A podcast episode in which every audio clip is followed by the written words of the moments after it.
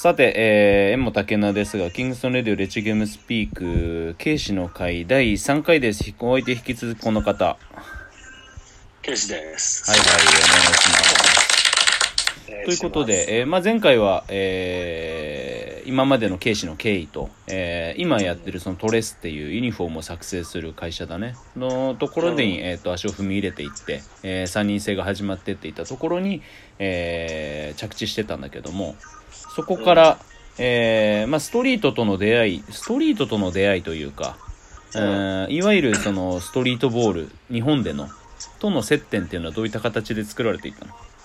うん。いや、なんかさ、これさ、うんあれだね、なんか、自分のその感情を話すってそんなにないからさ、その当時のことを思い起こされて、うんざ斬新だね。新鮮な気持ちいや、になる。そうなんだよ。うん。自分の中のこうね、あのー再構築できるっていうのは、うん。うん。特にプロキャリアなんてね、憧れられてキラキラしてお金持っててみたいな部分しか見せられなくてさ、うん。裏でお金ないから、こっそりバイトしてるとか、うん。そういった気持ちの部分って絶対、ね、見せられなかっうん。たわけじゃない、うん。まあ、俺はガンガンそういうの見せてたけど、うん タイプとして、うん。まあ面白いなと思ってます、いろんなスタンスがあっていいよね。なんかその、なんだろう。うん。今、俺の、まあ、何回、何かで話したけど、その、J リーグで長くやってたあの、那須大輔ってさ、うん、俺現役時代もほとんど、あの、存在は知ってたけど、そんなチェックはしてなかったんだけど、あの人が YouTube でチャンネル持ってさ、うん、でいろんな人にも本当にあのトップのプレイヤーから逆に元同僚からあいろんな人とかにいろんな話聞いてんだけど、うんやっぱまあいろんな面白い話が出てくるんよ、うん、うん、でこの時はこうでとかじゃあもう本当 JFL の時はバイトしてて、えー、とそのままサッカーしててで今 J リーグですみたいな人とかさ、うん、うん、ななんかそのでもそういったそのなんだろうきらびやかな部分だけがあアスリートとしてのうーん側面ではないしそれだけが魅力ってわけでもないしって言ったのは、もっともっとこういろんなうーん現実というか状況っていうのをよりこう立体的に把握してもらうことで出てくる今応援してる選手とかチームのうーん魅力って多分出てくると思うから。そうだうね、ん、でそこはね、あのーいろんな形で発信する方法があった方がいいんじゃないかなっていうのもこの、えー、とプログラムの、えー、とチャンネルの意義にはしていきたいなと思ってるんよ、それで？で、うん。えーっとストリートか。うん。ストリートはそのアメリカから帰ってきた時うにん。バイトしなきゃなと思って、なんかマックとかのバイトでもやろうかなみたいなレベルだったんで、でマック週12時間でっつったら面接落とされて。そうだね。なんかいやバスケしたいしみたいな、うん。だってお前ら相談してって言ってるからだから週12時間つってんじゃんこっちはみたいな。ノリで言ったらうん。めちゃくちゃ落とされて。うん。でその時にあのナイキがね仙台に新しくアウトレット作るよって言ってて、ナイキずっと好きだったし、うん。なんかやってみようかなみたいな。うん。で入ったのがきっかけ、うん。で入って本当に12ヶ月だねくらいの研修中にあの震災が起きて、うん。でまあみんな避難して無事を確認したりしたんだけど、うん。その後にあのー福島の原発の事故が、事故というかまあメルトダウンしましたっていうのもあって、うん。ナイキやっぱ外資だからそういうの厳しいから、うんバイトでも家族連れて東京に避難しなさい。みたいなうん。でその費用全部負担しますからみたいな感じで言われて、で家族はやっぱじいちゃんばあじいちゃんにばあちゃんいたし、その親戚とかもいっぱいいるから、俺だけでも行ってきないみたいな感じで言われて、うんでじゃあ俺俺は別にその避難しに行くというよりは東京にタダで泊まれるったりラッキーみたいなノリで、うん東京に来て、うんでナイキの本社でねうん。英語で社長とかで話をしたりして、うん。ある程度そこで顔は知ってもいろんな本社の人たちに知ってもらったっていう中で、うん。やっぱホテル暇じゃん。まあそうだね。そうしかも金も持ってないし、うん。なんか遊ぶことも分かんないから新宿だったんだけど、うん。なんかねえかなと思った時にん。代々木公園ってある調べたらあって、うん。なんかバスケットコートあるし行ってみようかなみたいなノリでうん行ったのがスタートだね、そしたらそこにつーくんとうん。ケイタさん千尋さんがいて、うん。で千尋さんケイトさんに、うん。その時初めてツイッターを教えてもらった、へツイッターえってあるよって。そこからスタートした俺のツイッターは。あそうなんだ。そうそう。2011年だ。そこであれだよね、夜のピックアップに ST とかも来たんだよね。そうだね。うん、で夜なのに俺がチェストパスを3回連続で ST に出して殺すぞってめちゃくちゃキレられて それあ本当に俺からすると嘘じゃないそれ。おめえ殺すおいおめえ殺すぞって。ねそうだね、うん、3回目だったからね。俺も口が滑ったのと思う。自分で3回目で笑っちゃって俺なんで3回もしかもまあまあ俺のチェストパス早いからさ。そうそうそうそうそう で特にさ当時はそのいわゆるその立ちからのホワイトハンズとかなかったじゃん。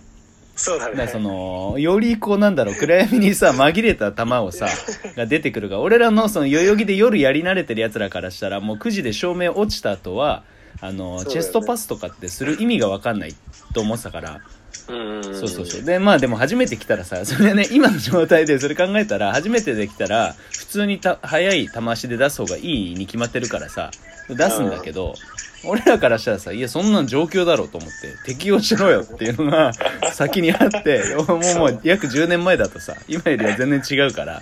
俺が受ける側じゃなかったからさ出す側だったからさ。そうそうそうそうそうあれはそうだね。でそこら辺であれだよね。タナさんと俺はあの F の方のケイタさんに会って、一回来てみなよって言われて、うん。F の練習とか入って、うん。うんで F がトライアウトやります。みたいな感じで、まあやりま受けるって言って俺とその時今 F にいるエイジさん。エイジか。もう一緒か。そう。うん。そう。の2人が歌受かって。ユージはその前からいた？いやずっと前全然前からいる、うん で入ったのかな、うん。で結局その間に俺が岩手行ったり、うんそうだよね。栃木行ったりしちゃってたから、うん。まあ、交流は続けてたんだけど、うん。事実上抜けてるような感じになってて、で仙台から 東京に行くよ結局仙台でナイキでやってて、うん。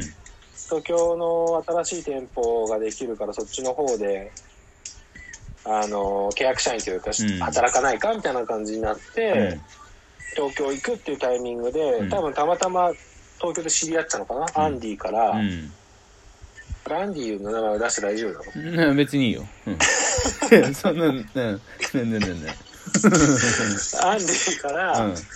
誘われて、サンデークルーでやらないかってなって、うん。でサンデーに入ったのかな？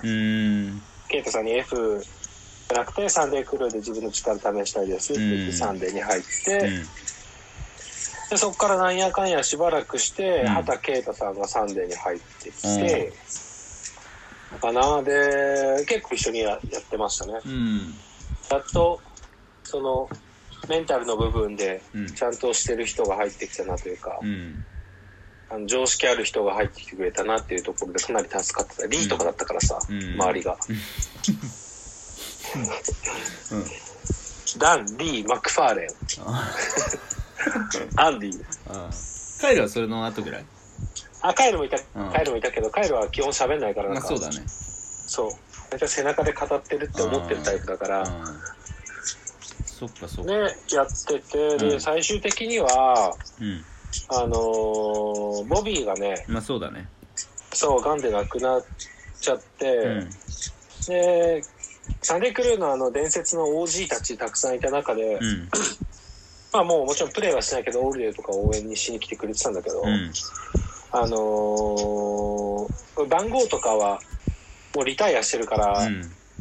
なかったのね、でうんアンディがいいよって言ったから俺がずっと自分がつけてる2番をつけてたんだけど、ボビーの番号が2番だっうん。たのよ、うん。で結局アンディがいいよって言ってたからそのままつけてたけど、うんが亡くなっちゃって、うん。あの OG たちが2番をサンデークルーのうん。リタイアナンバーにしたいと、うん。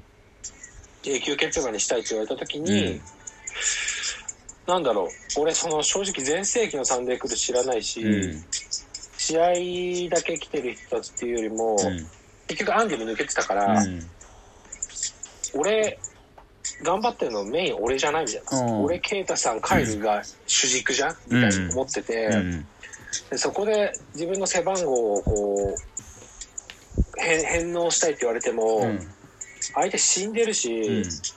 もうフェア、フェアじゃないというか返納せざるを得ないじゃん、そんな。うんまあそうだね そんなさ、俺だってリスペクトはもちろんめちゃくちゃしてるわけだから。うんでも、それって逆に言えうんば、俺はリスペクトされてないんだなってうん思っちゃって、うんだから、その、チームメイトとはめちゃくちゃ仲良かったし、頑張ろうっていう気持ちになってたけど、うんやっぱり、その、上の人たちうんからリスペクトもらえてないんだなって思った時、うん。